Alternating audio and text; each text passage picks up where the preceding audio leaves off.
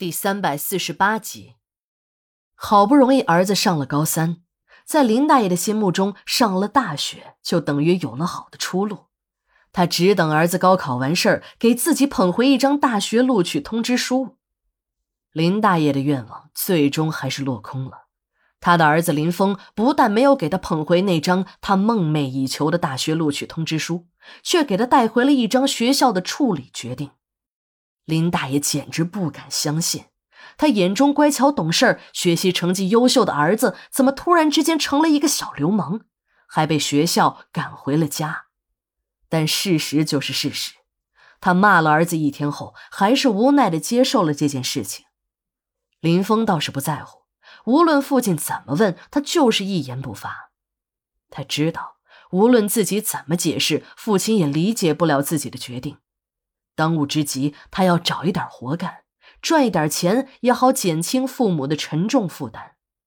但他在大街上转了好多天，走了好多的地方，也没有找到一份工作。不是林峰挑拣，而是工作实在太难找。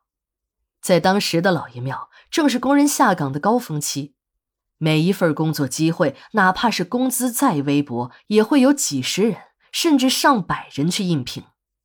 林峰刚从学校里出来，又没有一技之长，根本没有人愿意用他，这让林峰很苦恼。想自己做点小生意吧，又没有本钱，可这样在家里干耗下去也不是个办法。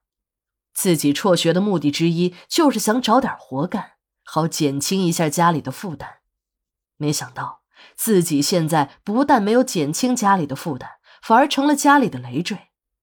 尤其是他每天看着父亲蹬着那辆破三轮早出晚归，晚上回到家里累得直哼哼时，他的心里更不是滋味也就在这个时候，林峰的心里有了一个大胆的决定，自己要替父亲去蹬三轮。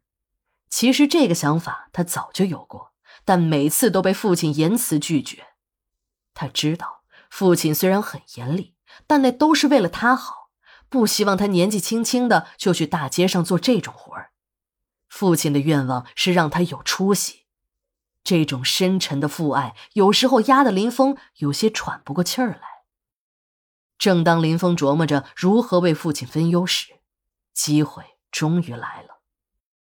这天早上，林大爷破天荒的没有起床，他的腰疼得厉害，几次想挣扎着爬起来都没有成功。林大爷暗自骂着自己不争气的身体。如果今天起不来，那昨天接到的活儿今天也干不了了。像林大爷他们这种蹬三轮的，有些时候也要帮楼里的一些住户干一些力气活儿，比如说把米面煤气扛上楼。这种搬上搬下的活儿也是他的业务里不小的部分。昨天，林大爷和一个住户约好，今天一大早要去帮这个住户搬家。这个住户答应他，半天的活儿工钱五十块，五十块对于林大爷来说不是一个小数目。他辛辛苦苦蹬一天的三轮，也就是赚个二三十块钱，这半天就能赚五十块钱，对于他来说已经算是美差了。林大爷正在和老伴唠叨着这个赚钱的好机会就这么白白浪费时，林峰听在耳里，便开始自告奋勇了。这次。林大爷没有反对，但也没有说赞同。林峰知道父亲一直都是这个样子，他没有公开反对的事儿便是默许了。看到父亲同意自己去帮他蹬三轮，自己有了帮父亲分担辛苦的机会，便兴冲冲地蹬着三轮车上街了。林峰很勤快，一个上午都帮这户人家搬东西，楼上楼下的跑个不停，忙得像个陀螺一样。一起上工的两个三轮车夫都说：“哎呀，你这孩子呀，跟你爸爸一样，光知道傻干活。有些活啊，并不在跟东家谈好的范围之内。如果要干呀，也等东家加了钱才能干呀。你这样没头没脑的干了，人家不给你钱不说，还会笑话你是个傻子嘞。”林峰不管这些人怎么说，还是忙着楼上楼下的跑。当这户人家的主人把五十元的酬劳塞到他手里时，他高兴极了。他终于凭着自己的劳动，第一次为家里赚到了钱。